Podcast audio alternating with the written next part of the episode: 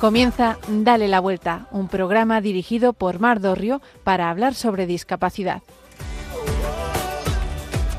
Mira, olvida las guerras perdidas, el tiempo sana las heridas, que todo lo que se ha bailado, eso nadie te lo quita. Los muros solo son mentira, la tierra no está dividida.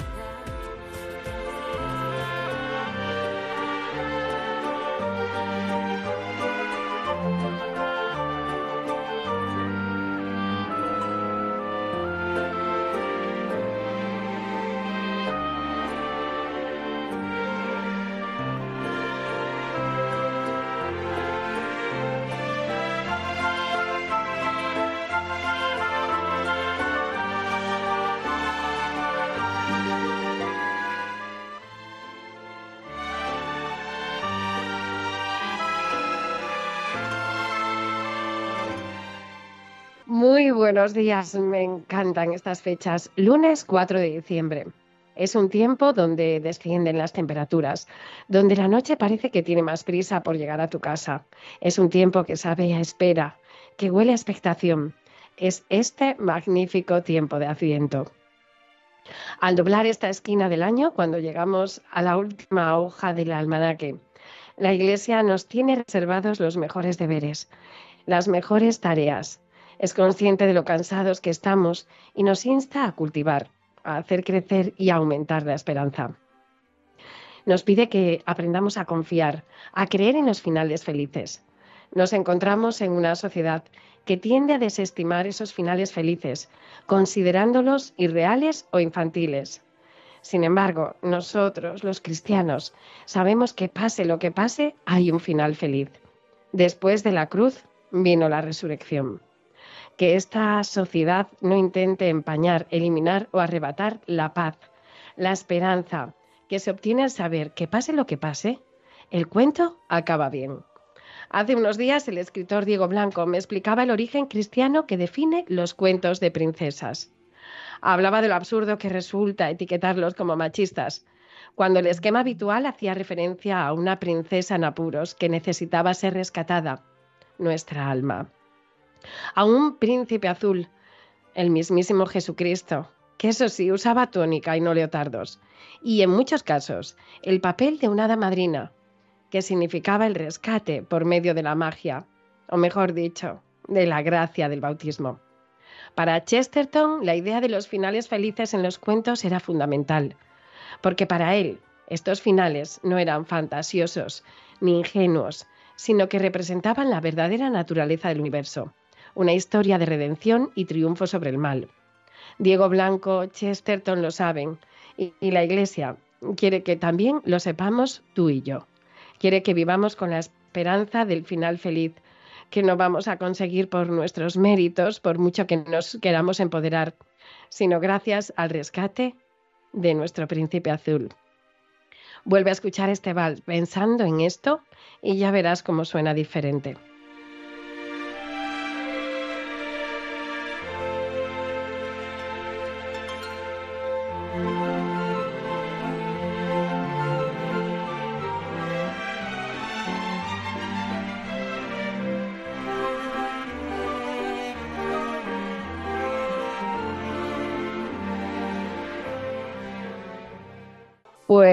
Con esta ilusión, con la esperanza de que este programa te arranque alguna sonrisa, te damos los buenos días todo el equipo de Dale la Vuelta. Un beso especial de Marimar García Garrido, Irma Páez Camino, Carlos Barragán, Inma Iglesias, Bárbara Martínez Esparza, Yolanda Gómez, David Martínez y quienes habla, Mar Dorrio.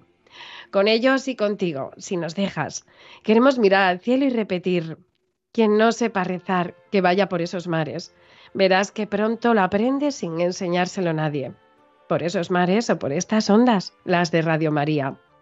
Hoy miraremos con lupa a una fundación que nos seguirá invitando a soñar con cuentos, esta vez con el de Dumbo, y nos pondremos en los zapatos de Teresa, una mami que recibió el mismo día tres diagnósticos de TDAH, el de dos de sus hijos y también el suyo. No te lo puedes ni debes perder. Sigue con nosotros que nos vamos, derechos, con mi querida Irma, a la lupa.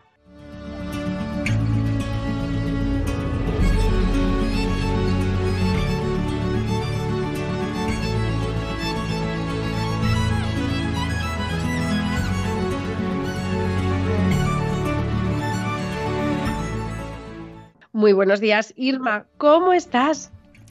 Hola Mar, buenos días. ¿Cómo se nota que estamos en tiempo de Adviento y las ciudades ya huelen a ello?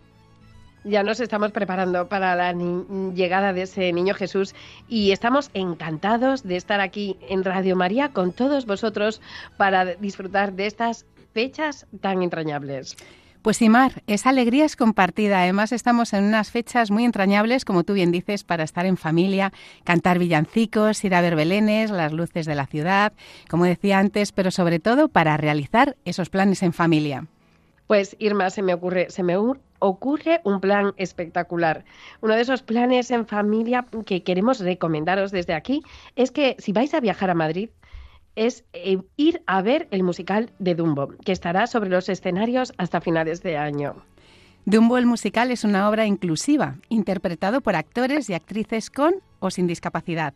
Todos conocemos la película de Disney, en la que un elefantito de enormes orejas es ridiculizado por no ser igual que el resto de los elefantes.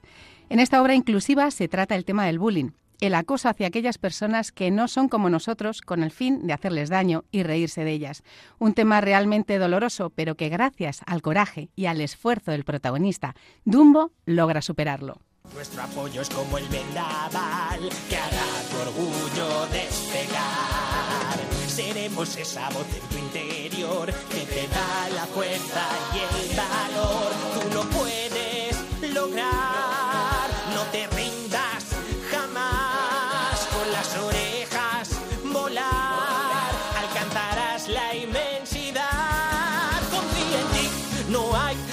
excusas que valgan tus ganas de echar a volar. Confía en ti, llegó por fin tu momento. Tus grandes orejas te van a ayudar. ¿Quién se atreve a juzgar quién es capaz o incapaz del cielo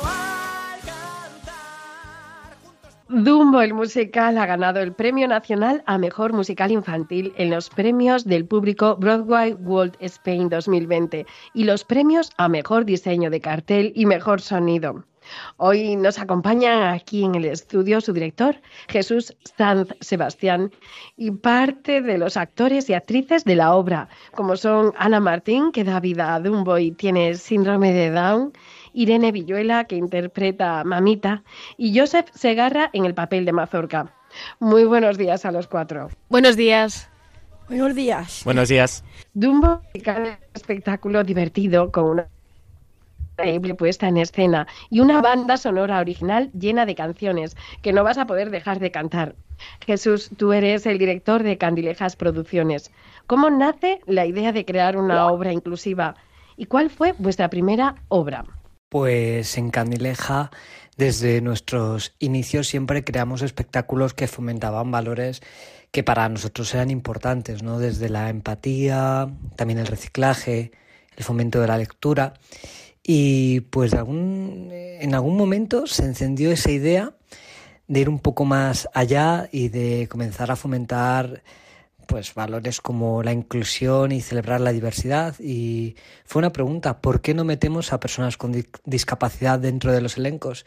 Fue esa, esa pregunta la que encendió la mecha y la que dio pie al primer espectáculo inclusivo que fue Peter Pan, un musical muy especial que es una versión de Peter Pan eh, donde los niños eh, perdidos son interpretados por actores con síndrome de Down. Y la verdad que fue una locura, fue un gran aprendizaje, pero a día de hoy pues es un espectáculo que sigue en pie, sigue de gira y que ha abierto el camino para muchos otros.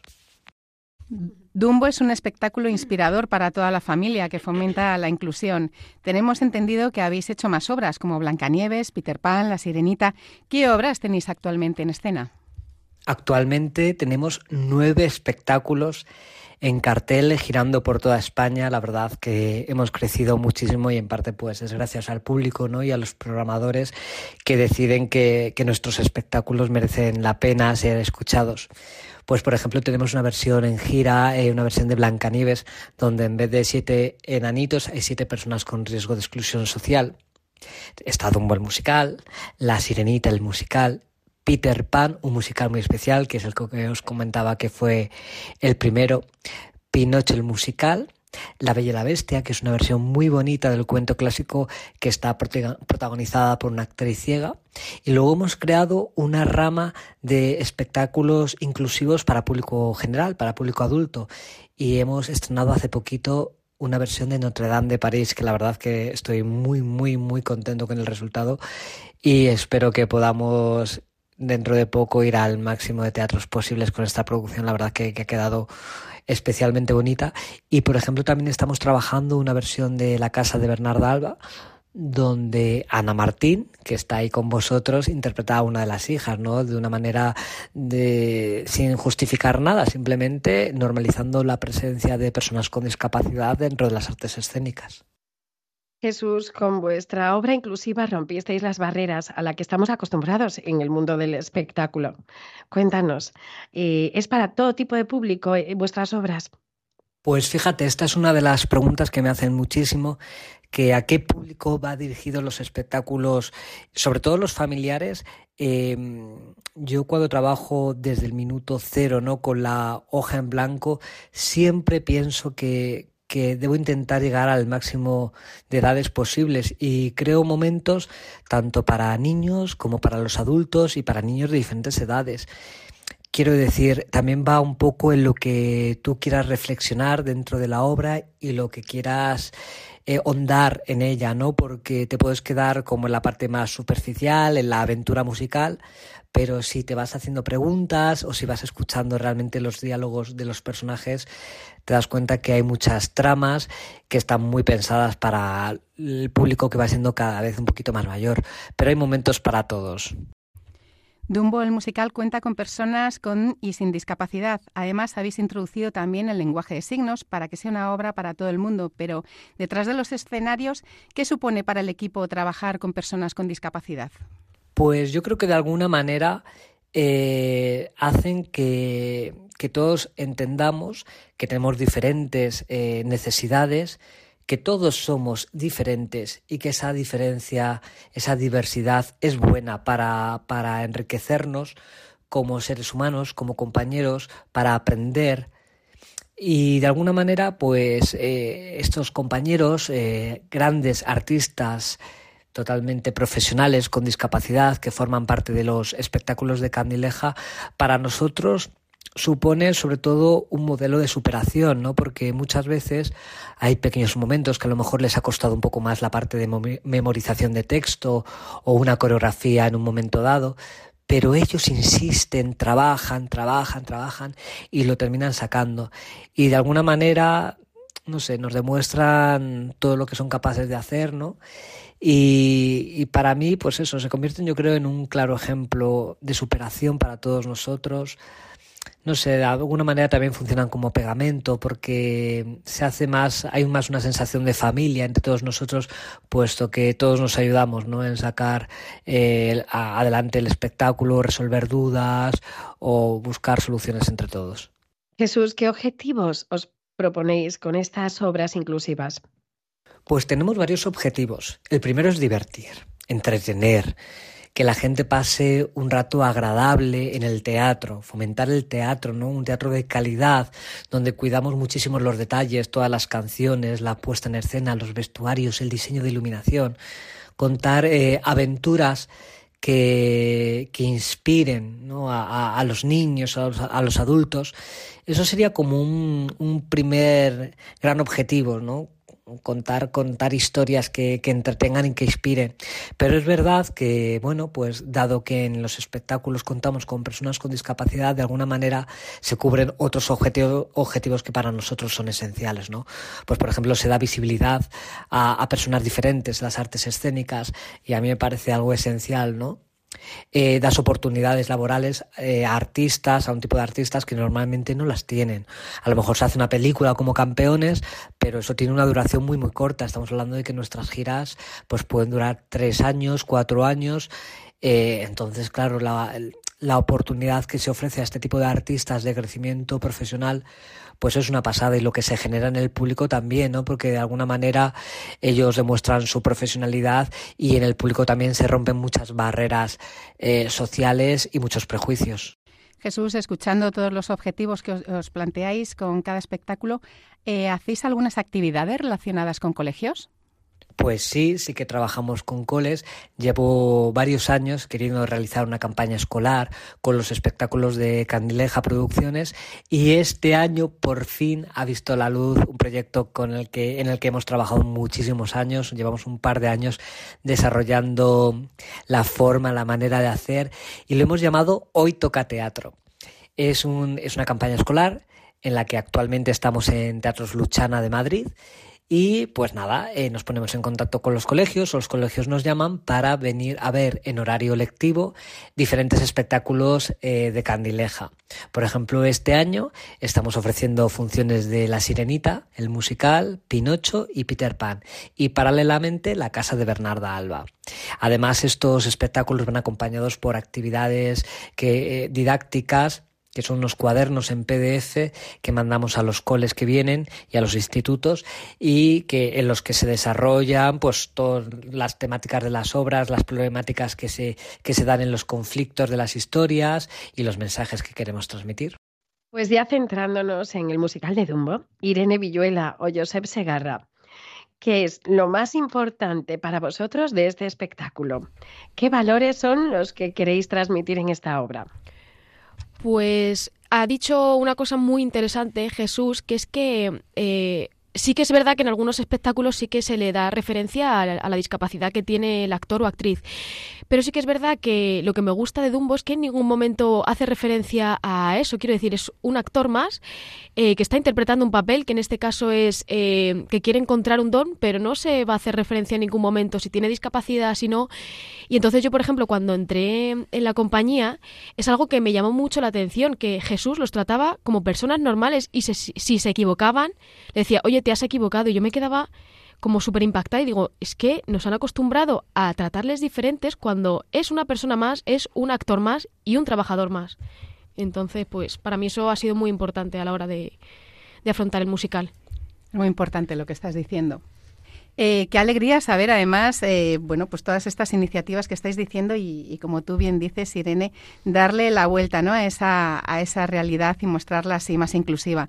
Tengo aquí a mi izquierda a Ana Martín, que tiene síndrome de Down y da vida al personaje de Dumbo. Cuéntame, Ana, ¿qué supuso para ti interpretar ese personaje cuando te lo dijeron? Uy, la verdad que me emocioné un montón. La verdad que sí, cuando me enteré en la más escena, cuando me hicieron el casting para coger el, el, el, musical de Dumbo, claro, vinieron a por mí, hicieron el casting, yo no me lo podía ni imaginar. Y cuando me cogieron, la verdad que me sentí, vamos, saltaba de, de la alegría, de lo contenta que me puse cuando ya empecé a trabajar con esta compañía, sobre todo con, con este equipo de Candileja y con Jesús. Claro, es que a mí me gusta mucho estar con ellos, que me, me paso más tiempo que con ellos que, que con la más escena. Con tu familia. Casi sí, es como su segunda familia, ¿no? Sí, la verdad es que sí, que yo me lo paso con esta gente, vamos, maravilla. También tenemos gira cuando vamos fuera, cuando vamos a actuar fuera. Y la verdad que yo me siento orgullosa de estar en el trabajo. Llevo más de cuatro años en Candileja, que, que esto se estrenó el 12 de octubre, ya antes de la que llegara la pandemia. Y claro, y ya eso, ya cuando me cogieron, eh, estuve a tope con el papel, son 30 páginas, eh, y hasta que lo saqué de memoria, a base de estudiar, estudiar, hasta que ya pude, pude con el papel y ahí estoy, estamos en marcha. Eso te iba a preguntar, eh, Ana.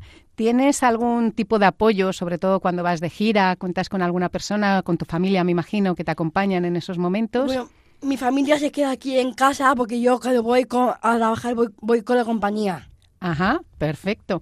¿Y cuando se te olvida el guion? No se me olvida nada, porque siempre estoy repasándomelo en voz baja, sin que nadie me oiga y estoy a tope. Me encanta. Y, sobre todo que a mí me emociona esas cosas. Trabajar aquí, vamos, es un molacate. molacate.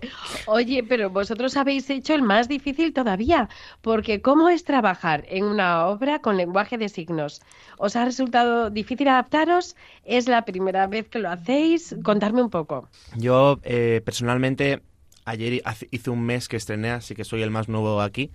Y cuando Jesús me comentó que sería con lenguaje de signos, me agobié muchísimo, la verdad, porque yo ya pensé como una presión de al final no, son, no es solo una coreografía de te puedes saltar un paso, sino que es un, es, es, es un idioma. Y claro, si hay una cosa que te confundes, ya el público, pues hay una parte del público importante que puede que no lo entienda. De modo que yo ahí me metí mucha presión de, de hacerlo bien y me puse muy estricto conmigo mismo, personalmente, claro. Y para mí fue el momento en el que dije, esto es importante, esto es la importancia de este proyecto. Es, eh, maravilla. Lleváis en, en escena ya bastante tiempo con la obra de Dumbo, eh, antes de la pandemia. ¿Cómo ha sido la reacción del público cuando, pues, eh, cómo la recordáis vosotros, esa primera reacción? ¿Sigue siendo igual la reacción del público después de la pandemia que antes? Yo es que, eh, f- a ver, yo es que claro, yo antes de la, de la pandemia eh, yo no estaba en, en Dumbo. Pero sí que es verdad que cada día es una experiencia, sobre todo eh, lo que dice mi compañero, si viene mm, gente sordomuda y tal, a mí me emociona muchísimo eso porque nunca he, he trabajado para un público así. Entonces, que niños, sobre todo niños, eh, estén pendientes de ti y se emocionen porque a ver yo no lo entiendo pero sí que es verdad que la chica o el chico de lengua de signos a lo mejor dicen pues este niño ha dicho mamá que me estoy enterando que me estoy enterando de las cosas que entiendo y sigo la historia eso la verdad es que da igual lo que hagas que con eso ya te sientes satisfecho o satisfecha Te vas feliz a casa. no no ¿Qué? totalmente vamos ¿Qué parte positiva veis vosotros al trabajar con personas con discapacidad? Mm, Yo siento que, que es un trabajo esencial, porque como ya ha dicho mi compañera Irene antes, no dejan de ser trabajadores más, mm, otros actores, que no se sabe tratar diferente, que mm, con lo que ha dicho Jesús antes también, pues puede que necesiten más tiempo, puede que necesiten mm, otra, otra serie de dinámicas, pero al final eh, lo sacan. Son, yo me acuerdo del primer día eh, que yo estrené eh, Dumbo en La Rioja fue, que yo tenía que entrar en una escena ya dr- dramática y diciendo, oh, el circo está ardiendo. Y mi compañera, eh, que en ese momento fue, fue, fue Verónica, y dijo una frase y yo me emocioné muchísimo. Y claro, yo estaba a punto de entrar en otro esta- estado de ánimo y dije, no, no, no, no puedo empezar a llorar porque no, no debo. Pero siempre que pienso en esos momentos, además con Ana también me ocurre de, yo lo veo en escena y me emociono siempre antes de entrar a escena. Es, es impresionante. Sí que se nos olvida al fin y al cabo que que son actores y, y en verdad no te esperas esa reacción y digo, pero es que van a, van a actuar y van a reaccionar como una persona normal, pero está mal que desde pequeños nos han enseñado que son tan diferentes, el excluirlos o el tratarlos de una forma diferente, que a lo mejor sí que me pasó a mí, que la primera vez que entré, porque eh, interpretó a la villana, digo, vamos a ver, no me puedo ir, como dice eh, Josep, por esos derroteros, porque no, pero claro, te quedas impactado, porque no te esperas que vayan a interpretar así. Es cierto, todo eso que decís, estamos acostumbrados, eh, en este, desgraciadamente, a, escuchar esas cosas y a verlos, pues, diferentes, ¿no? Cuando para nada son diferentes, son personas como cualquiera de nosotros y es más, les supone un esfuerzo más, ¿no? Y todo eso hay que reconocerlo y, y recompensa- recompensarlo porque tiene un mérito y añadido. Yo tuve la ocasión de ver Dumbo el musical hace, hace años, antes de la pandemia, me encantó, salí maravillada de allí, salí maravillada con la interpretación tuya, Ana, y, y bueno, y con el resto de actores. Y me encantaron además la cantidad de mensajes positivos que, que lanzáis en la obra. O sea, es que es, es increíble. Y bueno, uno de ellos eh, es confía, confiar en uno mismo es volar, ¿no? Eso de, de decir confiar en ti mismo y, dar eh, rienda suelta a, a tu imaginación, ¿no? Y pensar que, que puedes ser capaz, que puedes hacer muchas cosas, eso es maravilloso. Ana, eh, ¿qué mensaje te gustaría transmitirle a, a la gente, un mensaje positivo, así de, cara a, esta obra? Pues la verdad que te voy a decir yo la verdad que, que este musical, el de humor, el de risa eh, y el divertido. Los, los, los chicos que, que viven en otros países como África, eh, los niños que viven por ahí en Ucrania y todas esas cosas, pueden venir a ver este musical, claro. Aparte de niños, también pueden venir mayores. Y la verdad que es un musical que va todo el mundo a verlo y, y, y nadie se pierde ni un ni uno. La verdad que aquí puede venir cualquier tipo de persona a verlo y, y la gente se van contentos, se van bien porque es un musical que, que cuenta muchas cosas, que tiene canciones, tiene baile, tiene y voy a canciones, la verdad que sí, es un musical que está siempre ahí. Los, los chicos que, que yo dejo ese mensaje que los niños sobre todo y, y niñas de, también de hospitales también pueden venir a ver este musical, la verdad es que sí, que es un, es un trabajazo que lo hemos currado eh, eh, la compañía entera, contando también a Mercedes, la madre de Jesús, que también es una muchacha, una mujer encantadora, y el vestuario también. La verdad que aquí los chicos pueden venir, vamos, y está siempre, se lo puede pasar muy bien, la gente le gusta, se levantan, aplauden cuando hacemos lo de la palomita de maíz y todo eso. Eh, eh, es tan divertido que a mí se me saltan las, lágrimas, que no, bueno, la verdad que ahí Ana, no, eso... A ti a ti, a todos los que te estamos escuchando, se nos caen las lágrimas, nos entran todas las ganas del mundo de ir a veros. Sí, y si vierais Gracias además, por- si vierais además cómo lo está contando ella, y no me quería despedir sin, sin que nos contaran, seguro que tienen alguna anécdota para contarnos, anécdota. segurísimo. Yo por lo menos mi papel sí, un trocito. A mí me gusta cuando, estar, cuando estoy con, con la pluma, esa es la que dice, plumita. Mazorca dice que si no me aceptó no podré volar, pero es difícil aceptarse cuando todo el mundo te señala, cuando se ríen de tus defectos o de las cosas que no puedes hacer. Pero yo sé que puedo hacer cosas importantes. Quiero aprender a quererme, pero no sé por dónde empezar. Esa es la que más me gusta. Qué mensaje más bonito. Es Así que es, ya digo, si es que nos, nos dejáis sin palabras. Eh, pues así, sin palabras, quería daros las gracias eh, por dejarnos vuestro tiempo entre ensayo y ensayo, por dar a conocer a nuestros oyentes esta obra inclusiva que podemos ver hasta finales de año. Gracias a su director, Jesús San Sebastián, a Mercedes, su madre, que ya nos ha dicho Ana Martín, que es muy importante. Ana, a ti el abrazo más gordo, eh, que eres la que das vida a Dumbo. Sí, Eh, eh, un beso muy, muy gordo desde esta puntita de España. a vosotros. Y, y muchísimas gracias a tus compañeros, a Irene Villuela y a Josep Segarra, que interpretan a Mamita y a Mazorca. Gracias a todos por a ser- enseñarnos a, a la volar ser- con a la- las alas de a- a la la serpiente, que también es José, la serpiente. Y también estamos a eh, Pilar, que es Indy, que es mi mamá la que me canta la canción esa, a- antes de, de separármela. Y luego también está, cuando hay malabares también, están ahí a tope, que también funciona muy bien. Y la verdad que es un equipazo que a mí me encanta estar con ellos y, y, y- y agradezco a ellos y pienso seguir en esta compañía y, y espero que me dure mucho.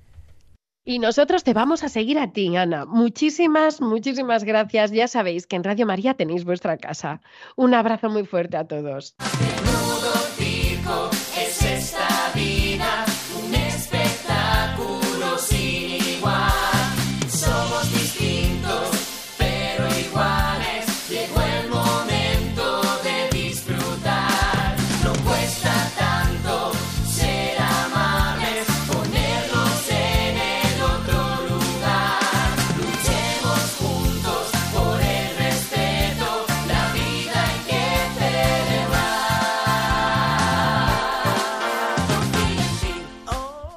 Qué maravilla, espectáculo, qué cantidad de valores transmiten a la, sociedad, qué cosas más bonitas nos habéis dicho, todo lo que hemos aprendido, de verdad, que es para quitarse el sombrero.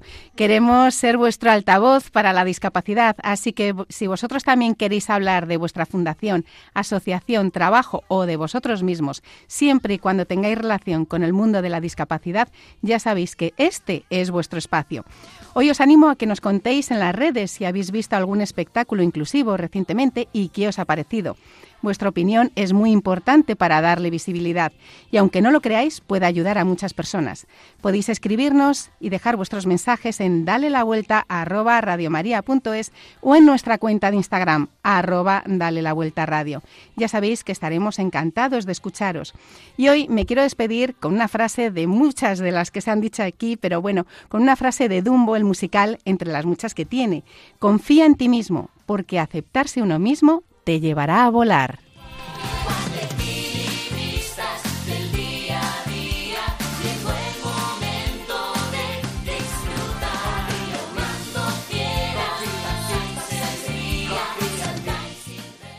Pues Irma, me despido de ti, pero solo un poquito, ¿eh? porque te espero al final del programa para que nos recuerden a dónde nos pueden escribir. Perfecto, aquí estaré esperándos.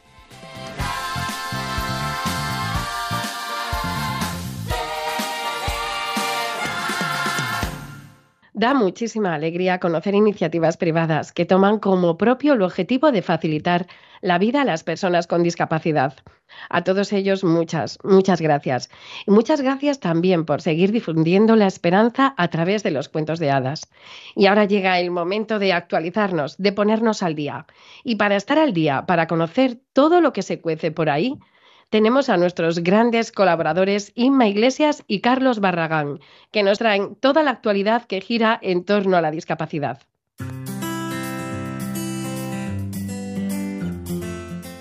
La aplicación Navidad Accesible permite disfrutar del alumbrado navideño a personas ciegas o con discapacidad intelectual.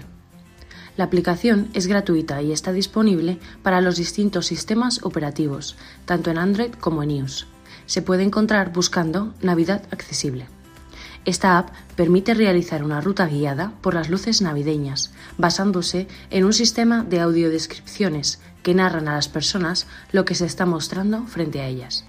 Un aspecto novedoso es que se podrán seleccionar distintas voces, infantil, adulta o sintética, para escuchar las descripciones, y el lenguaje es diferente según la voz elegida.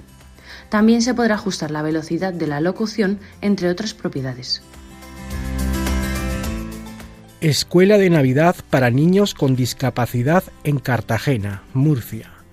El Ayuntamiento de Cartagena va a poner en marcha durante las próximas fiestas la primera escuela de Navidad para niños con discapacidad de entre 3 y 16 años, gestionada por la Asociación de Genes, el plazo para solicitar plaza se extenderá desde el martes 28 de noviembre hasta el próximo 14 de diciembre. La escuela funcionará de 8 y media a 2 y media horas los días 26, 27, 28, 29 de diciembre de 2023 y 2, 3, 4 y 5 de enero de 2024 y está dirigida exclusivamente a personas con discapacidad en edad escolar. Además, varios colectivos de discapacidad gestionarán las sillas en la cabalgata de Reyes de Murcia, por lo que un grupo de personas con discapacidad serán las encargadas de ayudar en la acomodación.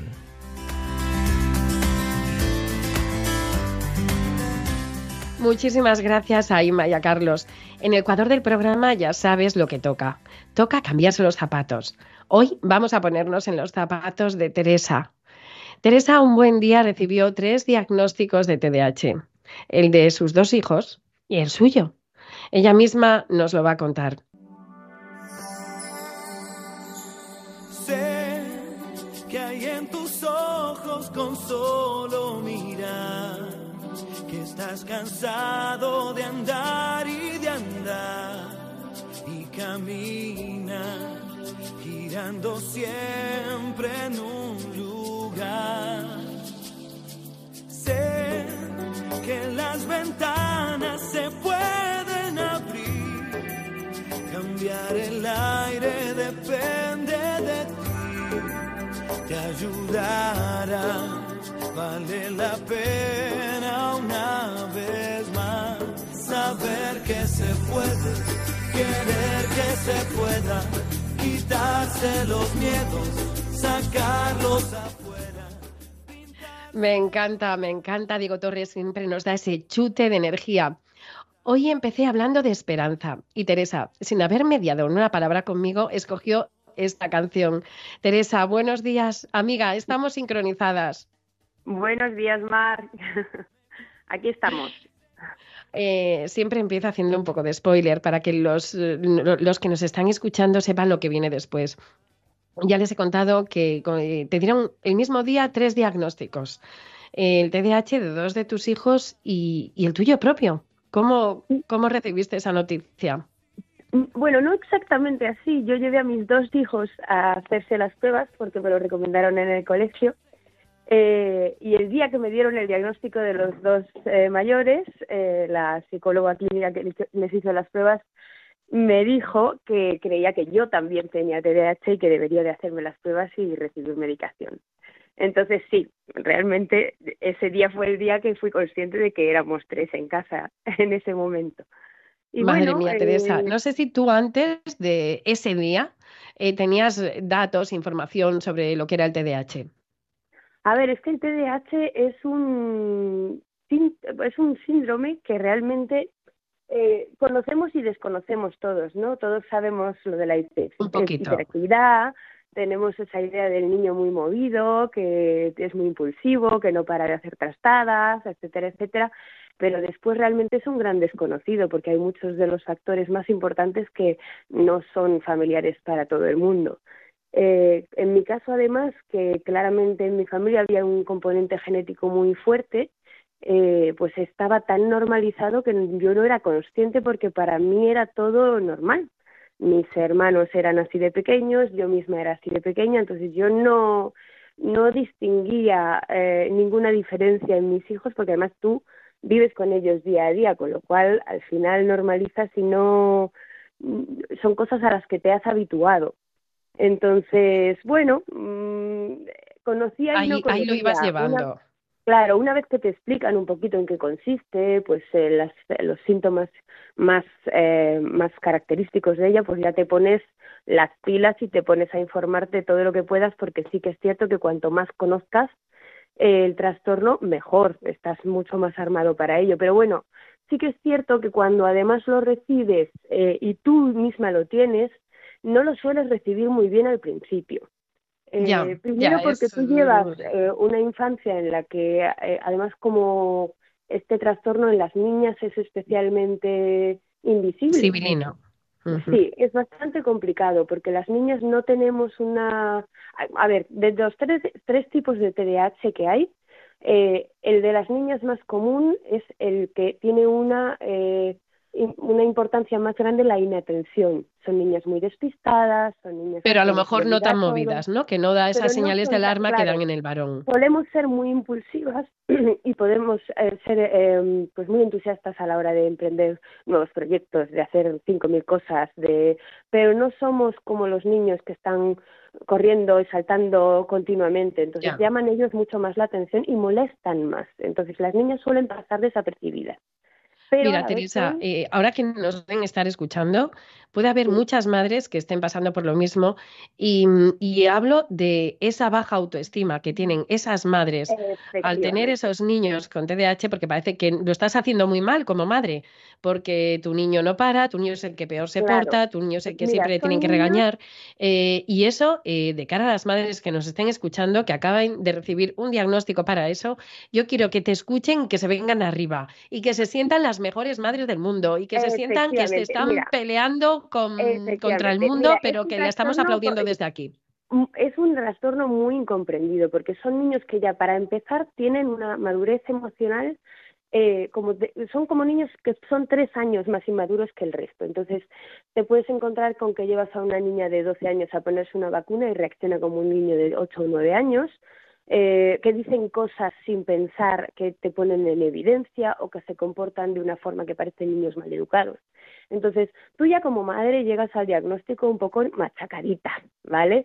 Entonces, eh, en el momento, yo por ejemplo, yo recibí el diagnóstico fatal y además me parecía que cómo me mandaban esto a mí, que precisamente me costaba tanto, que era la peor persona para poder cuidar de niños que tuvieran esto. Y me acuerdo que hablé con mi madre, que sabes que es una persona muy sabia, que desde aquí doy, fe, doy fe de la sabiduría de tu madre. Me acuerdo, y me acuerdo que me dijo una cosa que me tranquilizó mucho porque me dijo, Tere, tus hijos son exactamente las mismas personas que eran ayer. En el momento en el que tú recibes el diagnóstico, no cambia nada realmente. Lo único que cambia es que tienes ahora una herramienta grandísima, muy potente, que es la información. Entonces, ese momento se tiene que vivir como algo muy bueno, porque realmente no tenías ni idea de lo que estabas haciendo, vas un poco dando pagos, palos de ciego, y de repente tienes todos los medios y hay tanta información en Internet, en YouTube, hay expertos en España buenísimos, José Ramón Gamo, eh, Rafael Guerrero, hay mucha gente por ahí haciendo tutoriales, colgando cosas en YouTube, conferencias y cada vez se da más visibilidad a esto. Entonces, pasas de no tener ni idea de qué hacer con tu hijo a tener las herramientas para realmente ayudarlo. ¿Vale? Y después Pues que no es Teresa, eh, a esas madres, por favor, que nos están escuchando, yo quiero que se vayan con el subidón que tú aportas, porque cuando estás con Teresa, mano a mano, te da un subidón, unas ganas de hacer todo mejor y comerse el mundo, que las madres que estéis en esa situación, escuchar bien a Teresa y grabároslo a fuego. Ver, Eh, Teresa, ¿has tenido miedo a la medicación alguna vez? Mira, sí, la medicación da mucho miedo porque tú no la... Yo tuve la suerte de que como a mí me diagnosticaron muy poquito después, eh, tuve la opción de probarla en mí misma antes que en los niños, porque a mí me daba mucho miedo darles la medicación, porque al final son metanfetaminas, es un estimulante, y tú ya ves un niño muy movido y dices, caray, le voy a dar una pastilla que en realidad es como si le estuviera dando 12 tazas de café. Y, y mi propia psicóloga me dijo, mira, pruébala tú en ti misma primero y cuando veas el efecto, decides. Y yo el primer día, de verdad que fue mar- una maravilla, porque el primer día ya para empezar descansé que te mueres por la noche, que normalmente yo tenía, yo tenía un insomnio crónico desde que era pequeñita, ese día dormí que no veas, eh, y además ese día fui muy, muy, muy efectiva porque no me olvidaba de las cosas tanto.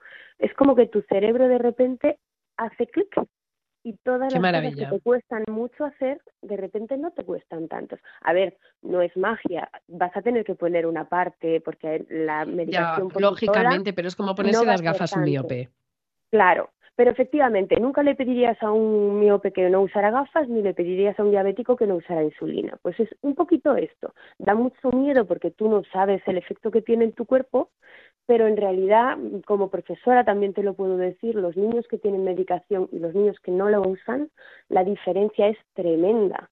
Y en las aulas tenemos muchos casos de niños que, que ya están medicados y de, de padres que por miedo les, no les quieren dar la medicación y realmente sufren muchísimo más, mucho más, porque les cuesta, les estás pidiendo una cosa que realmente no pueden hacer. Entonces, Pues estas es las palabras no solo de Teresa con su diagnóstico, ni, ni Teresa como madre, además Teresa como profesora.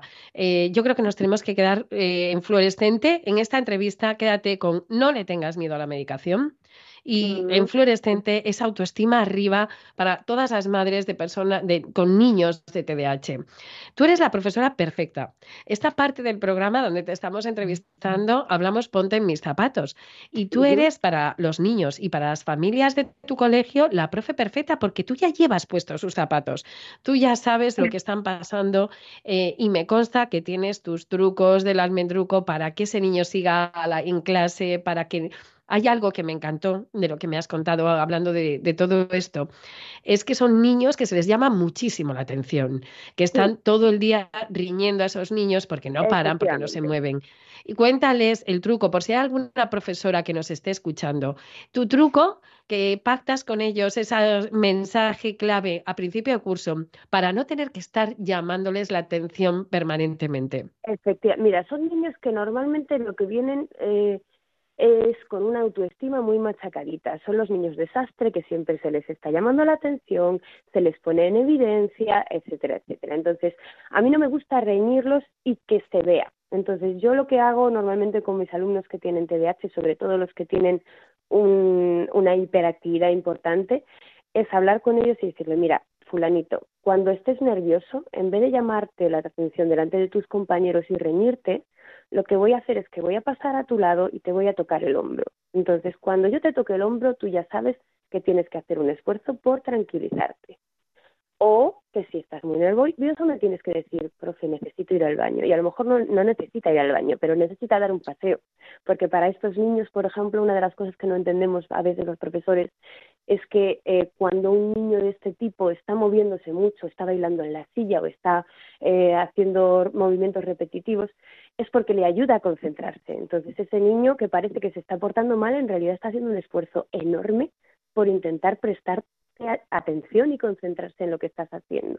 Muchas veces darse un paseíto eh, hace que realmente eh, se puedan concentrar mejor y sigan la clase mejor. Entonces, esa pausita pequeña o esa manera de llamarles la atención un poco cómplice hace que ellos se sientan comprendidos y que le quiten un poco de hierro al asunto también.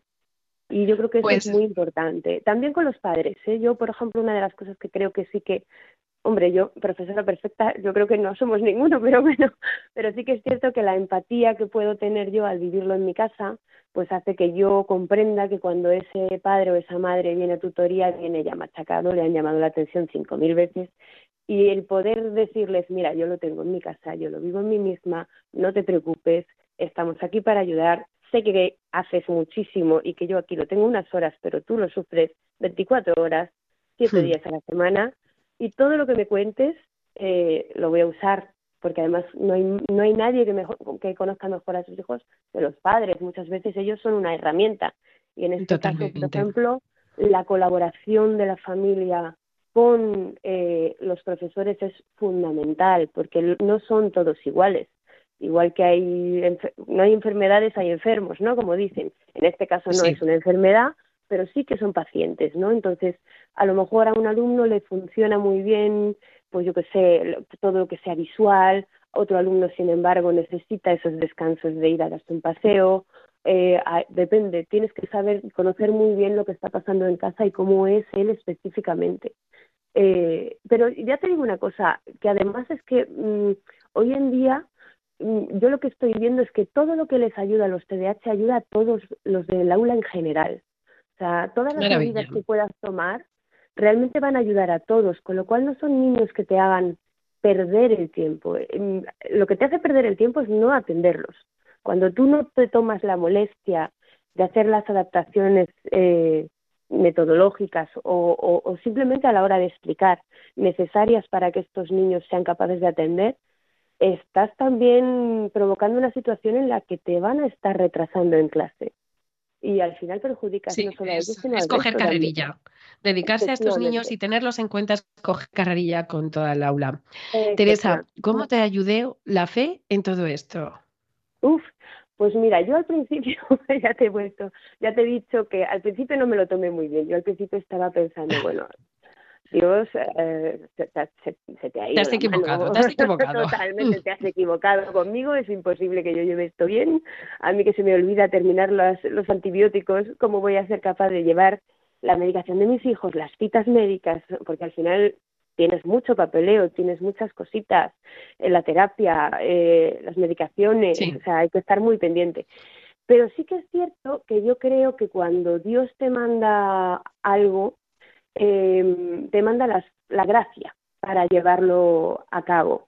Y, que gracias a Dios te lo va mandando de una forma, aunque a mí me parece que fue como muy fuerte porque es muy de golpe tres diagnósticos, pero sí que es cierto que es una cosa muy gradual porque tú no haces todo desde el principio, vas enterándote, vas formándote, te van diciendo indicaciones en clase, tal. Si yo llego a mirar por un agujerito hace siete años lo que iba a ser capaz de hacer ahora mismo a día de hoy. No te lo crees, no te lo crees. Corriendo, salgo corriendo, madre la otra Pero este Dios nuestro, cómo nos va dando las chispitas de superpoderes que necesitamos cuando llega la ocasión. Teresa. Dios, Dios te sabe enseñar eh, la fuerza que tienes, aunque sea a bofetones y al final mm, eres capaz, perfectamente capaz, y, te, y vas siendo capaz poco a poco, es una cosa muy gradual, y cada vez lo haces mejor, y un día lo haces mal y no pasa nada, porque somos humanos, y también a ellos les viene bien ver que tú también te equivocas y que también haces las cosas mal un día, y no pasa nada, porque ellos también se van a equivocar. Y no pasa nada. Y no pasa nada, también estás equivocando así. Teresa, para todas las familias que nos estén escuchando y que acaban de recibir esta semana ese diagnóstico, ¿eres feliz? Yo soy muy feliz. Mira, mm, no es un dramón, no es un dramón ni mucho menos. Son personas que, bueno, nosotros le llamamos neurodiversidad, ¿vale? O sea, su cabeza funciona de otra forma, pero no son, no tienen un retraso, no es una discapacidad, es simplemente que funcionan de otra forma. Yo siempre pongo un ejemplo que me parece que se lo oí a, José Ramón Gamo, que me encanta. Él pone dos, dos ejemplos del cerebro del TDAH.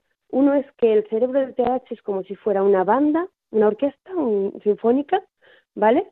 Con un montón de músicos extraordinarios, pero en el que no hay un director de orquesta. Entonces, claro, suena horriblemente fatal, porque esas funciones ejecutivas, que son las que dirigen los impulsos, el control de las emociones, cómo gestionas tu tiempo y todo este tipo de problemas que tienen ellos, no está funcionando correctamente sin la medicación y sin una terapia. En el momento en que se funciona, de repente suena de maravilla, ¿no? Entonces yo siempre les digo lo mismo a los niños, digo, es como si tuvieras un Ferrari y no supieras conducir. Tienes que aprender a conducirlo, pero son niños que suelen destacar en algo siempre, o son muy creativos, o tienen una visión espacial impresionante, o unas habilidades eh, lingüísticas excepcionales. O sea, en algo siempre suelen En algo son brillantes, sí. Fernando Alberca, que es un autor que me encanta, siempre dice que son niños que triunfarán en la empresa, que en la empresa buscarán gente con este proceder distinto de pensamiento para llegar, para, para soluciones, ¿no? Para soluciones distintas. Mira, son gente que eh, bajo situaciones de estrés funcionan muy bien, entonces ya hay mm, ciertos perfiles de trabajo no en España, pero fuera en los que se empieza a buscar perfiles de TDAH. Eh, gente que trabaja en la bolsa, organizadores de eventos. El otro día me comentó mi padre que los, los pilotos de, de, jet en las fuerzas israelíes, por lo visto, están buscando que tengan, eh, que sean TDAH. Pues son gente que bajo situaciones de estrés funcionan muy bien.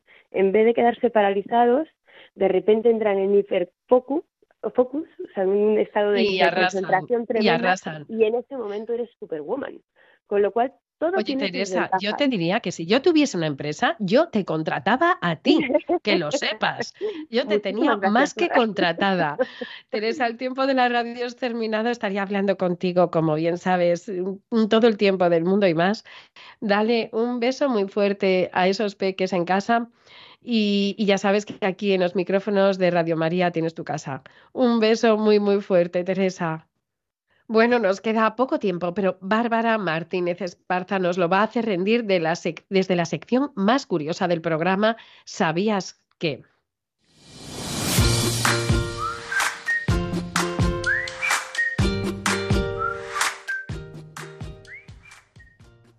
¿Sabías qué es el síndrome de Kabuki? Buenos días a todos nuestros queridos radioyentes de Dale la Vuelta y en especial a los más curiosos del programa. Comenzamos esta sección de ¿Sabías qué? recordando un día internacional muy interesante. El pasado 23 de octubre celebrábamos el Día Internacional del Síndrome de Kabuki y de la mano de la Asociación Española de Familiares y Afectados por el Síndrome de Kabuki analizamos en qué consiste esta enfermedad. ¿Sabías qué es el síndrome de Kabuki?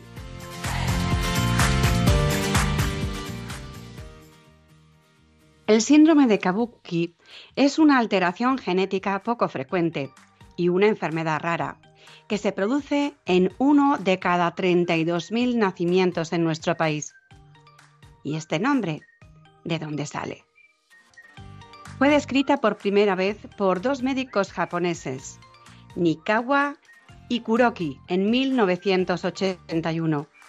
Su nombre se debe a la semejanza de los rasgos faciales con el maquillaje típico o careta que usaban los actores japoneses del kabuki, que es el teatro tradicional japonés. ¿Y qué síntomas tiene el síndrome de kabuki?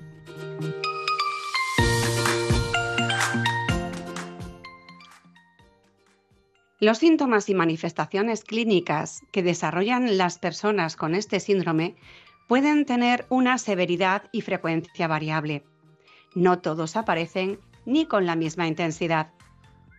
Tienen características faciales presentes en casi todas las personas, aunque van cambiando y haciéndose más sutiles con la edad. Características especiales en los dedos de las manos y de los pies retraso de crecimiento en peso y talla, anomalías esqueléticas con mayor flexibilidad en las articulaciones, lo que conlleva también retraso en el desarrollo psicomotor. La edad media a la que comienzan a andar es alrededor de los 20 meses. Desarrollan también discapacidad intelectual leve o moderada, problemas neurológicos como convulsiones, malformaciones en el corazón, alteraciones oculares y auditivas, problemas inmunológicos con frecuentes infecciones y alergias y desarrollando enfermedades autoinmunes, dificultades con la alimentación, o problemas urinarios, etc. ¿Y el kabuki? ¿Tiene tratamiento?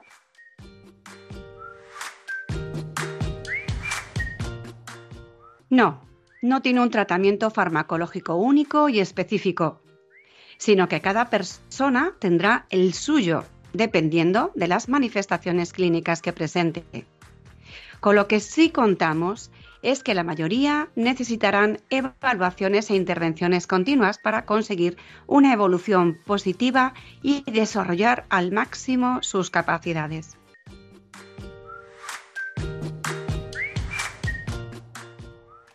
¿Cuál es la evolución de las personas con síndrome de Kabuki? No es una enfermedad progresiva, pero pueden aparecer nuevos problemas o complicaciones con el paso del tiempo, por lo que necesitarán supervisión. Muchos necesitarán una mezcla de independencia y ayuda, y otros pocos serán capaces de vivir independientes en casa y en el trabajo.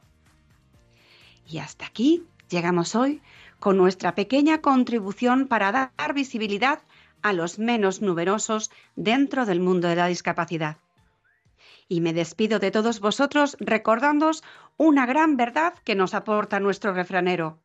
Nunca te acostarás sin saber una cosa más. Hasta luego amigos.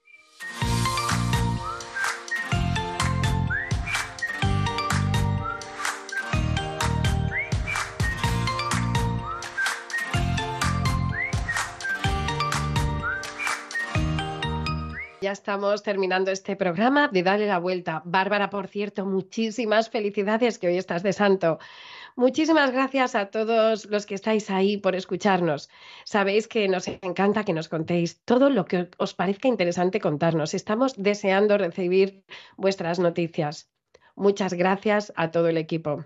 Los culpables de que salga adelante este programa que quiere darle la vuelta a la discapacidad. Muchas gracias, Marimar García Garrido, Irma Páez Camino, Inma Iglesias, Carlos Barragán, Yolanda Gómez, David Martínez, Bárbara Martínez Esparza y quienes habla, Mar Dorrio. Muchísimas gracias. Nos vemos dentro de 15 días, ya casi con la cena de Nochebuena encima de la mesa. Eh, no quiero despedirme sin antes darle paso a Irma, que nos va a recordar dónde nos podéis escribir y localizar. Hola de nuevo. Afortunadamente, la discapacidad aparece bastante en los medios de comunicación y, como en este caso, en los escenarios. Hoy os animamos a que nos contéis en las redes si habéis visto algún espectáculo inclusivo recientemente y qué os ha parecido. Vuestra opinión es muy importante para darle visibilidad y, aunque no lo creáis, puede ayudar a muchas personas. Podéis escribirnos y dejar vuestros mensajes en dale la vuelta o en nuestra cuenta de Instagram, arroba dale la vuelta Ya sabéis que estaremos encantados de escucharos. Pues Irma, un abrazo muy fuerte desde la distancia.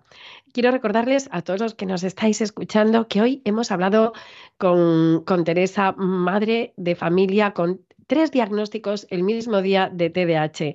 Recuerda que si no has llegado a tiempo puedes escuchar el programa a través del podcast. Nosotros nos vamos, pero Radio María continúa ahora con la doctora Alicia Lois en su programa Para que tengan vida. Pero antes, tenemos una cita con nuestra madre, rezando el Ángelus, aquí, en las ondas de Radio María. Hasta dentro de 15 días.